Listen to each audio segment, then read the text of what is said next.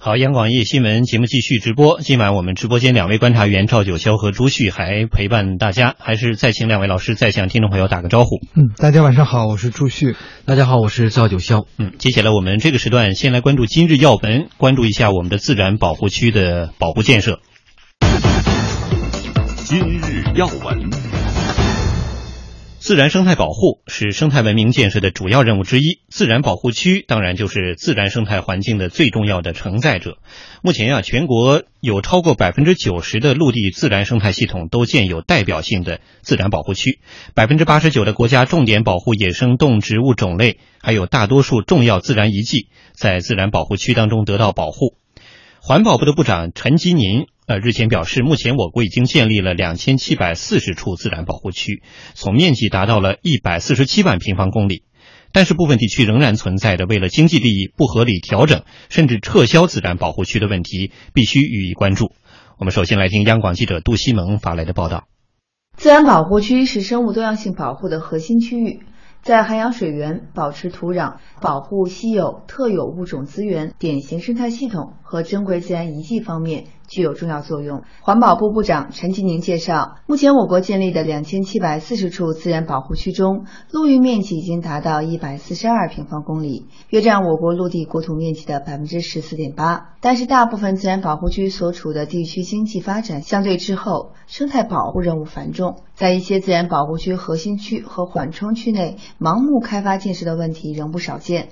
自然保护区空间布局不合理、管理水平滞后的问题也亟待解决。一些地方盲目开发、过度开发现象仍然严重，多数保护区管理机构缺乏执法权，远不能满足实际需要。水生生物和海洋生态系统保护不足，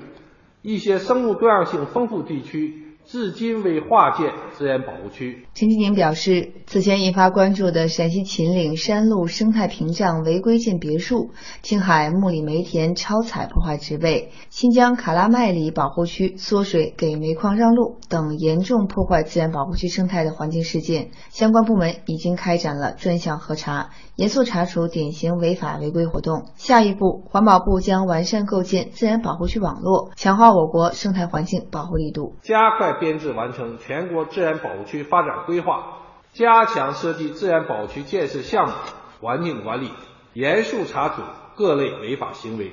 加快划定生态保护红线，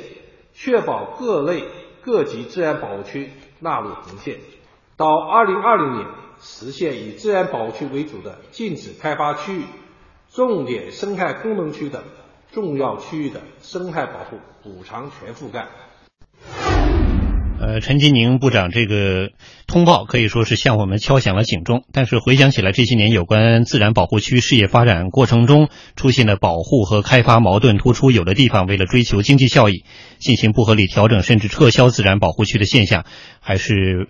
呃，挺多见的，包括这个新闻报道，大家也会有印呃有印象，呃，甚至有的地方盲目开发旅游，也使这个生态遭到严重破坏，就是基本上让这个自然保护区没有办法真的自身也得到保护。那么来看待这个现状，我们未来又该如何发展？怎么来调整？现在这些问题的真正的症结又在什么地方？如何破解这些问题呢？我们来听听两位观察员的点评分析。呃，朱旭老师。其实说到自然保护区啊，我们会发现一个规律性的情况，就是相对而言，从存量角度来看，保护的比较好的自然保护区，往往是经济相对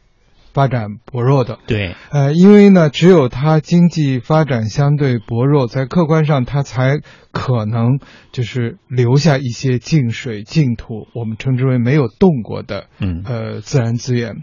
而在那些呢，就是说发展的所谓更快、更好的一些地方呢，我们要去找这样一些没动过的地方是会更难的。但是呢，倒过头来说，要想更好的保护好自然资源，它是需要钱和经济实力来相应的。因此，这样的一个悖论就使得我们接下来的保护吧，呃。有可能继续出现之前的那种循环，要从自然资源或者自然保护区当中去找所谓的发展的着力点，去找抓手。可是这一抓呢，倒是抓出钱来了，然后有了钱呢，掉过头来还再去找地儿保护。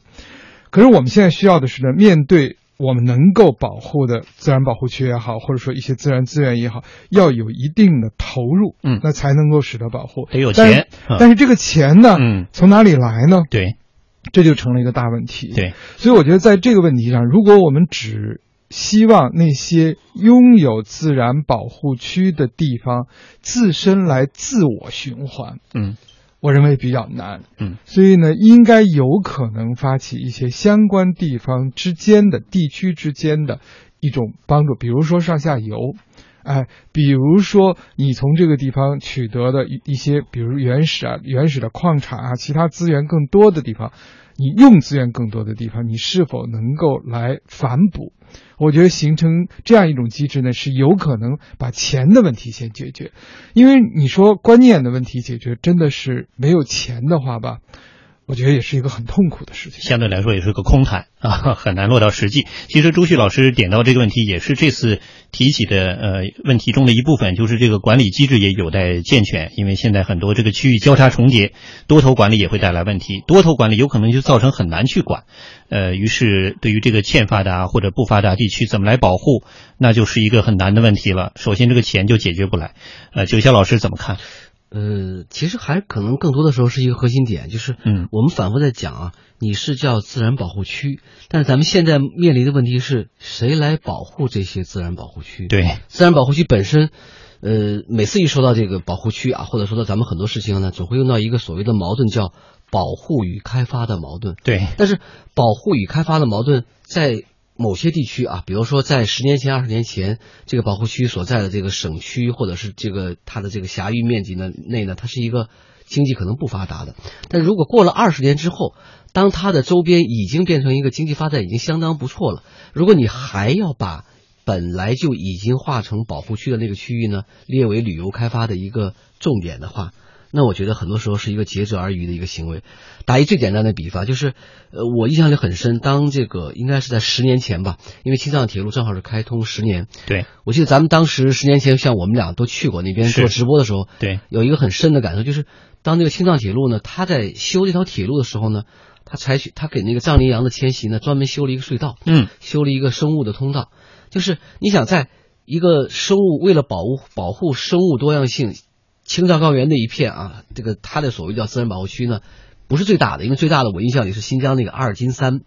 阿尔金山的保护区，嗯，但是在这么一个区域里面啊，在经济发展其实还相对落后啊，因为它基础条件，我是刚在修这个青藏铁路，嗯。我都能想到尽可能的去减少对环境的一个伤害。嗯。但是恰好相反，在我们的一些经济已经很发达的区域，我举个最简单的例子，我查过一个资料，大家看到，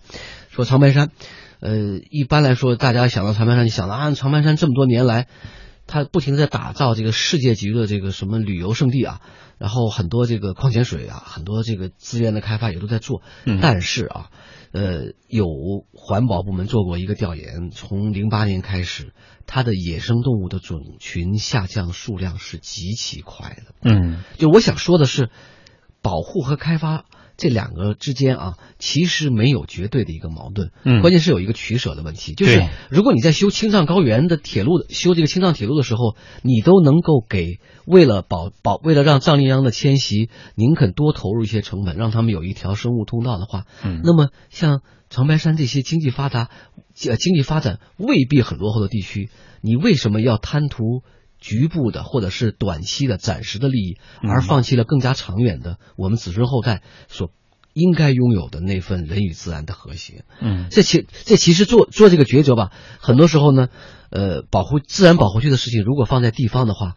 更能看出为政一方或者为政几年的那些地方部门负责人他的发展的眼光是不是足够长远。嗯。特别是我们像那个十八届中全会提出的这个生态文明之后啊，这如何把生态文明建设列入到地方政府的这个啊考核体系当中去，嗯。让他们能够真正的从管理理念上实现一个转变，我觉得比陈吉宁部长在人大常委会上的发言恐怕来得更直接一些。嗯，的确是这样，呃，九霄这个例子让我也很有同感，确实想起来十年前当时去参加这个青藏铁路开通的报道，其中很多细节都是处处体现着对于这种生态保护、自然保护的理念的贯彻，而且他想的不仅是最近五年、十年，想的是很长远啊，很多个细节，呃，包括刚才说让这个藏羚羊能够通过这个隧道啊，能够在你过这趟列车的时候，藏羚羊不受到任何影响，还在这片土地上自由的奔袭，但是这样的理念放到今天来看，似乎没有形成一个全社会的或者是共有的一个理念，它反而还是一个局地的，或者是某些地方的，让我们去呃拿出来作为例证的一个部分。这个就证明这些年可能在这方面的理念还没有得到真正的贯彻。所以这次这个陈吉宁部长呃这样一个发言，不仅是告诉我们这个问题的严重性，更是向我们提出了问题。呃，但愿我们的两位观察员的点评分析，呃，给这个领域的一些问题也提供参考。